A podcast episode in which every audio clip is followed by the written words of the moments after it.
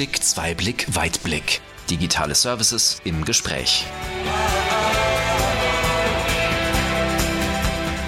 Hallo zusammen, herzlich willkommen zu unserer neuesten Episode des Podcasts Einblick, Zweiblick, Weitblick, digitale Services im Gespräch.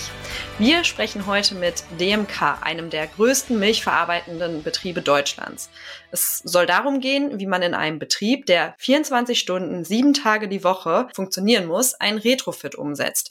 Wie funktioniert das genau? Worauf muss man achten? Um diese Fragen zu beantworten, haben wir heute zwei Ansprechpartner von DMK in Edewecht an Bord. Hinrich Bischoff als derjenige, der die Anforderungen für dieses Thema beschrieben und bewertet hat und sein Nachfolger Steffen Thorhauer, der die Anlage, um die es gehen soll, mit einem, ja, nennen wir es mal Spezialkonzept wartet und instand hält. Dann lasst uns gleich mal loslegen, bevor ich auch noch die dritte Person vorstelle. Was sind denn Ihre Aufgaben bei DMK und was stellt DMK in Edewecht überhaupt her? Ja, fange ich gerne mit an. Ich bin Steffen Thorhauer, bin hier in Edewecht beim DMK, der Head of Technical Department, bin zuständig bei uns hier für die Bereiche Maintenance, Energy, Facility und natürlich auch Automation. Und äh, ja, bin schon seit längerem in dieser Position und äh, das vielleicht erstmal zu mir. Herr Bischof, wollen Sie gleich weitermachen und dann vielleicht auch mal genauer auf DMK eingehen?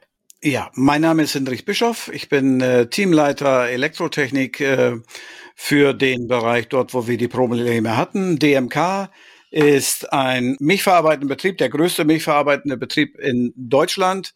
Und wir hier in Edewecht sind ein Standort von DMK.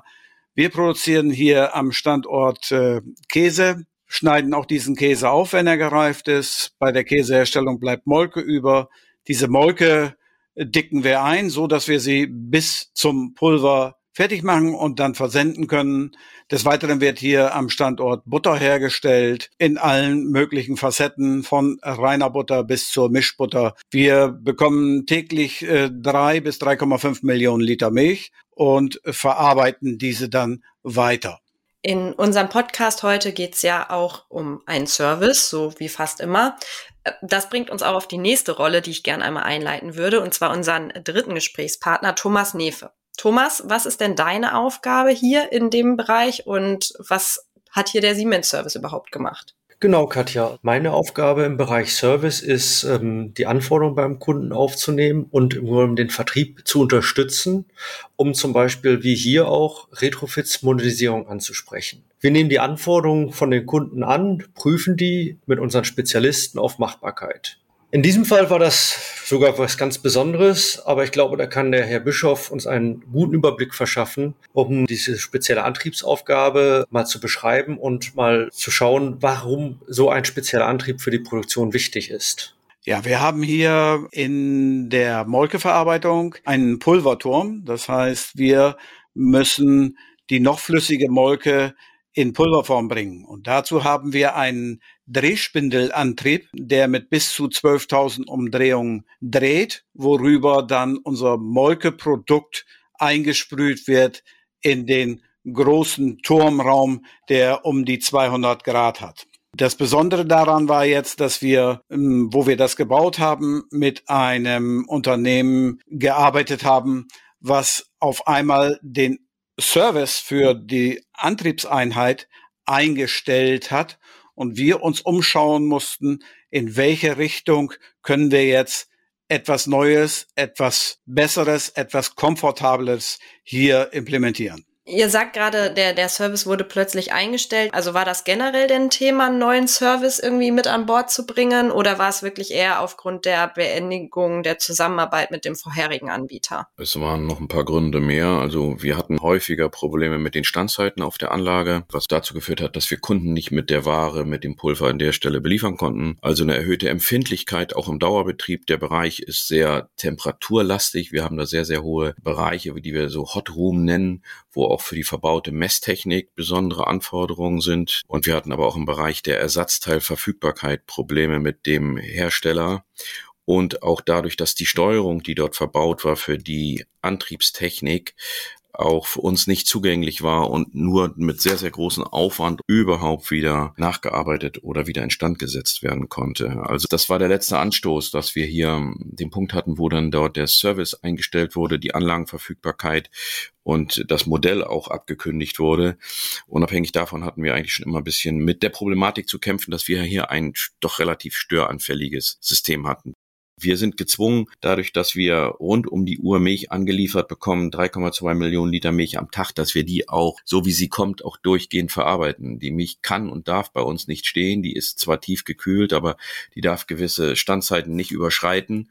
Und deswegen führt so ein Stillstand am Ende der Anlage, der hier die Trocknung betrifft, automatisch dazu, dass wir bis zur Milchannahme vorne hin den ganzen Betrieb beeinflussen. Und deswegen ist das ein relevantes Bauteil. Dieser Turm hat eine Leistung von sieben Tonnen Pulver. Das, das kann man sich so vielleicht vorstellen. Und dadurch war das für uns ein kritischer Bereich und ein störanfälliger Bereich. Und der Punkt war eigentlich dann das i-Tüpfel zu sagen, jetzt, jetzt müssen wir was machen. So kann es nicht bleiben. Jetzt brauchen wir einen zweiten, anderen Ansprechpartner und haben dann mal geguckt, wer kann das für uns sein.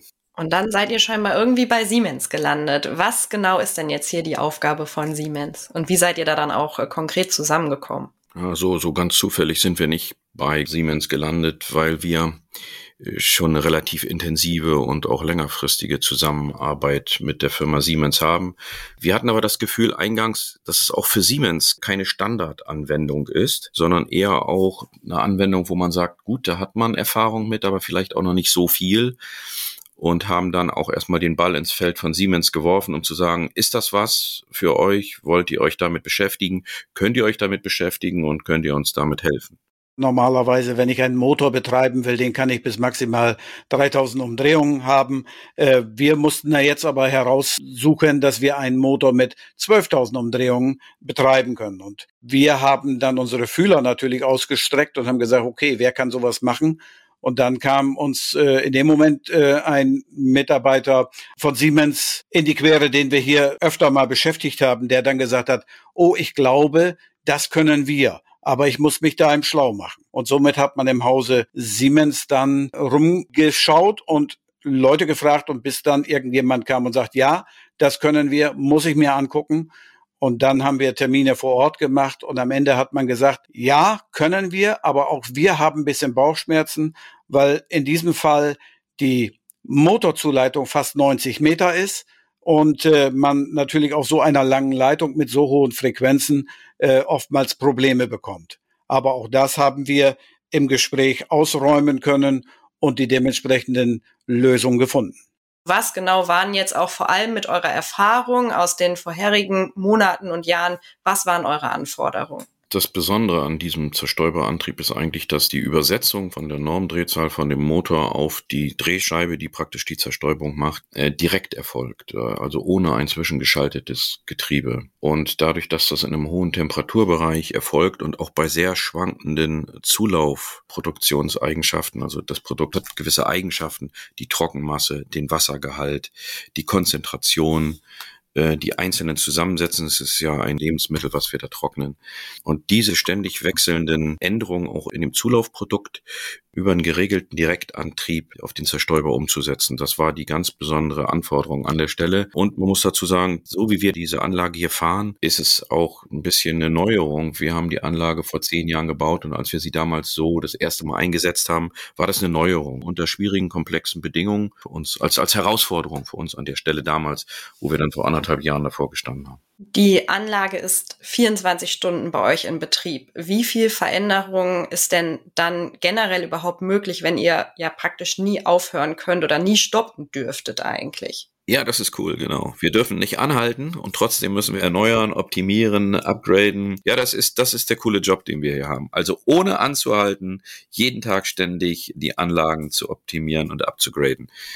Dieses System erzeugt 160 Tonnen Molkepulver am Tag. Da gibt es eigentlich keinen Halt. Das, das muss durchlaufen, da sind auch Kunden dran, da sind auch nachfolgende Prozesse dran, da sitzt eine weiter verarbeitende Industrie dran. Und eine der Herausforderungen an der Stelle war dann halt schon auch hier zu versuchen, parallel ein System zu installieren, parallel sich Gedanken zu machen, wie kann man den Umschluss gestalten und wie kann man das so kurzfristig gestalten, dass der Ausfall, der Produktionsausfall so gering wie möglich ist und wie kann man diese oft sehr schwierige Phase der Neuinbetriebnahme, die ja oft auch mit Fehlern und Störungen noch behaftet ist, ist ja auch normal, sage ich mal ein Stück weit. Wie kann man die so fast fehlerfrei generieren? Denn Beim Anfahren dieses Turmes führt jede Störung, äh, weil es auch in einem ATEX-Bereich ist, in einem sogenannten Explosionsschutzbereich, führt jede Störung zu größeren Abschaltungen und nicht nur einem Start-Stopp. Und so war das eine besondere Herausforderung.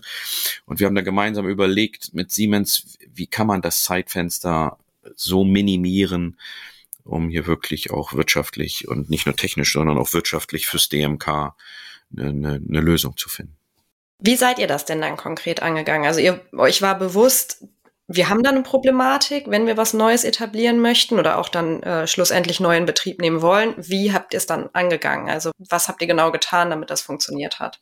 Ja, wir haben zu Anfang Gespräche geführt mit denen, die dann am Ende gesagt haben, ja, wir können das, weil ja viele Herausforderungen dabei waren, weil so ein Spindelmotor hat äh, bestimmte Sensoren drin, da sind Vibrationen äh, Sensoren drin, da sind Temperatursensoren drin, äh, der ist ölgekühlt, die Lager sind ölgekühlt, all diese Sachen, die im Grunde genommen für den Betrieb des Motors da waren, mussten im Vorfeld geklärt werden. Das haben wir gemacht und äh, äh, besprochen. Und dann hat äh, die Firma Siemens gesagt, okay, wir machen euch mal einen Schaltplan fertig, wie könnte sowas wohl aussehen? Wie können wir sowas wohl hinkriegen? Und dann haben wir ein Treffen mit den Verantwortlichen von Siemens, einmal von der Steuerungstechnik und auf der anderen Seite von der Antriebstechnik hier vor Ort gemacht. Und dann haben wir uns entschlossen, ja, wir wollen das haben. Schaltschrank und Aufbau dieser Teile ist hier im Hause gemacht worden. Und äh, das Aufstellen haben wir so gemacht, dass wir den Schaltschrank schon mit einer zusätzlichen neuen Einspeisung beaufschlagt haben, so dass auch Trockenläufe, Trockeninbetriebnahmen im Großen und Ganzen schon mal gemacht werden konnten, bis wir dann so weit waren, äh, mit Firma Siemens zusammen eine Inbetriebnahme anzupeilen. Und dann haben wir äh, zwei Tage Stillstand hingekriegt, um den Spindelmotor in Betrieb zu nehmen. Und äh, dann haben wir die Anlage wieder laufen lassen. Genau, also eigentlich hat man ja auch das neue System parallel aufgebaut, hat auch einen Kommunikationstest parallel durchgeführt und hat dann am Tag X, das heißt da, wo alle Trockenlauftests äh, positiv fertiggestellt wurden, auch das ganze System ähm, umgeschwenkt.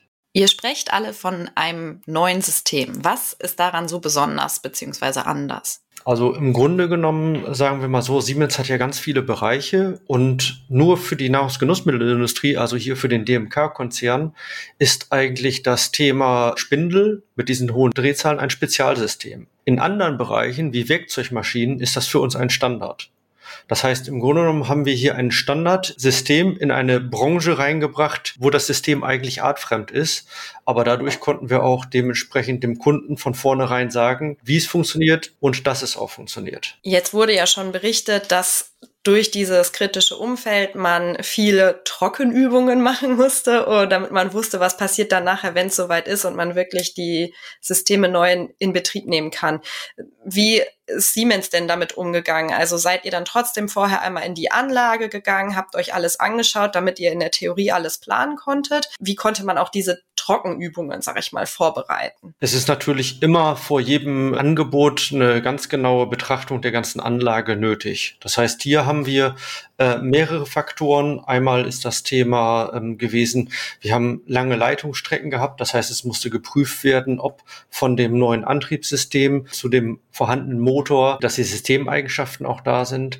Des Weiteren äh, mussten wir prüfen, was für ein vorhandenes Automatisierungssystem beim Kunden ist, dass die beiden Systeme auch miteinander sprechen.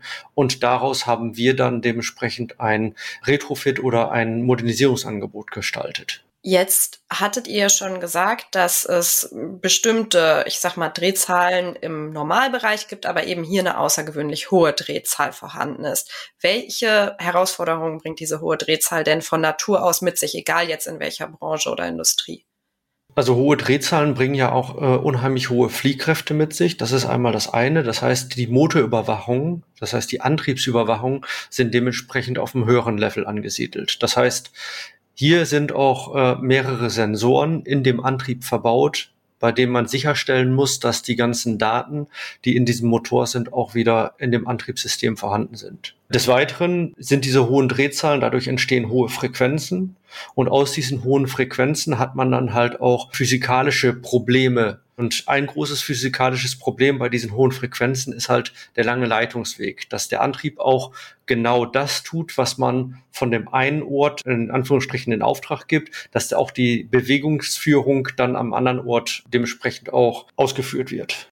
Du hattest ja gesagt, dass zum Beispiel im Werkzeugmaschinenbereich, dass es dann Standard ist, hm, du das Ganze aber noch nicht so für die Nahrungs- und Getränkeindustrie kanntest. Wie konnte das denn transferiert werden? Musstet ihr euch da auch intern bei Siemens erstmal nochmal zusammenschließen? Welche Hürden gab es dann auch speziell bei dem Branchenwechsel? Ja, kannst du uns da vielleicht nochmal ein bisschen mehr Hintergrund bringen? Wir kennen auch die Branchen der Werkzeugmaschinen, also da, wo diese Technik herkommt. Und mit den Kollegen tauschen wir uns auch wirklich regelmäßig aus und überlegen dann auch die Machbarkeit. Das heißt, für uns als Promotoren ist dieses ein System, das für uns geläufig ist, aber das dann in die Nahrungsgenussmittelindustrie zu transferieren. Das war dann auch ähm, für die Kollegen aus der Werkzeugtechnik halt was Neues. Also es gab ja eine Zusammenarbeit vorher mit einem Hersteller, dann gab es mehrere Gründe, dass man sich neu orientiert. Hattet ihr seitens DMK bestimmte Vorbehalte oder wart ihr wirklich bei dem Prozess der Neusuche komplett offen? Oder musste man da erstmal irgendwie noch Überzeugungsarbeit intern leisten, dass man da jetzt einen Wechsel machen muss? Selbst wir, die wir auch viel Erfahrung schon positive haben und eine gute Zusammenarbeit, waren anfangs skeptisch, ob Siemens das kann das muss man einfach so sagen. Der Prozess für uns ist extrem kritisch. Eine Havarie dort, kann man sich vielleicht vorstellen, wenn da 12.000 Tonnen Konzentrat bei 200 Grad in einem 16 Meter großen Turm vertrocknet werden, wenn es da zu einer Havarie kommt, dann ist das ein Worst-Case-Szenario. Da darf eigentlich nicht viel passieren. Und uns war eigentlich nur die Firma, mit der wir bis jetzt zusammengearbeitet hatten, vorher bekannt für so einen Anwendungsfall. Und da gab es auch von unserer Seite ein bisschen Skepsis gegenüber Siemens. Ja, kann ich so sagen. Hm. Vor dem Start. Hm.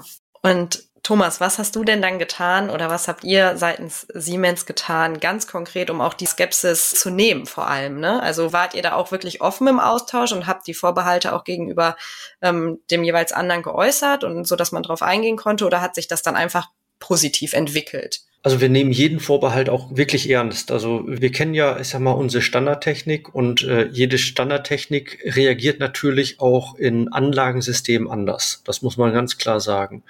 Aber wir haben auch mit den Fachleuten bei uns in den Stammhäusern natürlich über die Problematik gesprochen und haben halt sehr genau alle Daten aufgenommen, um auch ähm, allen Eventualitäten entgegenzuwirken.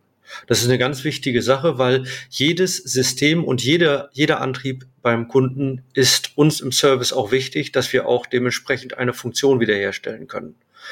Zu guter Letzt muss man vielleicht auch noch sagen, ähm, ist es auch immer wieder möglich gewesen, auf das alte System umzuschwenken. Das heißt, sollte wieder erwartend ein Problem aufgetreten sein, hätte man auch dann wieder innerhalb von Stunden umschwenken können auf das vorherige System. Das war ja noch aktiv. Hat sich denn durch die ja jetzt dann ganz gute Zusammenarbeit auch der Blick auf Siemens so ein bisschen gewandelt? Also, ähm, dass man jetzt vielleicht auch außerhalb der vorher stattgefundenen Zusammenarbeit auch mit ganz neuen Themen, die da vielleicht irgendwann mal kommen, auf Siemens zugehen würde? Wir haben erkannt, dass Siemens äh, ein sehr breites Spektrum hat und äh, dass die Kollegen vielleicht, die wir bis jetzt kannten aus den Automatisierungsgeschäften, Projekten, die wir hatten, äh, nicht die einzigen sind, die dort bei Siemens Dinge tun können, sondern dass man sehr breit aufgestellt ist und dass man erst den Fachbereich vielleicht auch entdecken musste, sage ich mal ein bisschen flapsig, der denn dafür zuständig ist. Es ist für uns eine eher außergewöhnliche Herausforderung, technische Aufgabe gewesen, die wir da lösen mussten und haben vielleicht ja auch für Siemens nochmal ein Feld aufgestoßen, hier in die Nahrungsbranche zu gehen mit solcher Art von Antriebstechnik, die man ja auch im Hause hat. Wie kreativ darf oder muss denn auch die Nahrungsmittel- und Getränkeindustrie sein, gerade auch was das Thema Flexibilität in Richtung Technologien angeht? Ja, 200 Prozent. Also 100 ist ja meistens alles. 200 Prozent. Die Nahrungsmittelindustrie, die Lebensmittelindustrie hat sich, glaube ich, in den letzten zehn Jahren nochmal auch um zehnfache äh, verändert im Bereich Automatisierung, Prozessdatenerfassung, ähm, äh, Automatisierungssysteme, vernetzte Systeme, ähm, Aufzeichnungen von Systemen, Auswertung, Datenanalysen. Das ist, ich sag mal, nicht mehr wie früher, sag ich mal, na gut, das ist schon länger her, die blecherne Milchkanne, die dann abgeladen wird. Aber wenn man durch ein Lebensmittelbetrieb heutzutage durchgeht, und das kann man gerne mal machen, auch hier bei uns in Edefecht wird man feststellen, dass der Automatisierungsgrad wahnsinnig groß geworden ist und dass es kaum noch Standalone-Anlagen gibt, dass das alles auch übergeordnet in mehreren Etagen miteinander vernetzt ist. Und da ist eine hohe Anforderung auch von, von der Lebensmittelseite an diejenigen, die dort Dienstleistungen und Services und Anlagen liefern und herstellen und auch vertreiben. Wir haben ja aktuell in der ganzen Industrie, in der Branche große Probleme an Ersatzteile zu kommen. Habt ihr hier auch eine Lösung finden können? Ja, das haben wir finden können. Siemens hat einen bestimmten Pool der von uns verbauten Geräte ähm, hingelegt, die natürlich nicht nur bei uns verbaut sind, sondern auch anderswo. Und man hat uns einen Service angeboten, in dem wir innerhalb von 24 Stunden diese Ersatzteile bei uns hier auf dem Hof hätten, um dann direkt weiter produzieren zu können. Wird dieser Service denn auch schon genutzt? Habt ihr da gute Erfahrungen oder könnt ihr von Glück sprechen, dass ihr das noch gar nicht so in Anspruch nehmen müsst? Wir können im Moment von Glück sprechen, dass wir das noch nicht in Anspruch nehmen mussten. Das kann natürlich davon zeugen, dass die Produkte sehr, sehr langlebig sein können oder sie, wir sind noch nicht an der Verschleißgrenze angekommen. Also im Grunde können alle Kunden auf unser Ersatzteillager zugreifen, 24-7. Das ist für uns eigentlich schon ein Standard. Dadurch, dass wir hier einen Kritis-Kunden haben, wird der natürlich auch immer bevorzugt behandelt. Der DMK-Konzern ist ja auch als Kritis-Kunde geführt und kann selbstverständlich nicht nur auf die Antriebstechnik, sondern auch auf Steuerungstechnik aus unserem Notersatzteillager zurückgreifen. Jetzt haben wir ja noch gerade ein ganz aktuelles Thema, Energiekosten. Wie schlägt das bei euch aus? Gibt es da auch schon Ansätze, wo ihr sagt, boah, da müssen wir jetzt auch wirklich als nächstes unbedingt dran, auch ohne aktuelle Krise ist das ein Thema, wo wir uns immer mehr bemühen wollen, natürlich die Kosten hier runterzubekommen? Ja, wie, wie bei allen anderen Bereichen auch, ist es auch in der Lebensmittelbranche das Prio 1 Thema.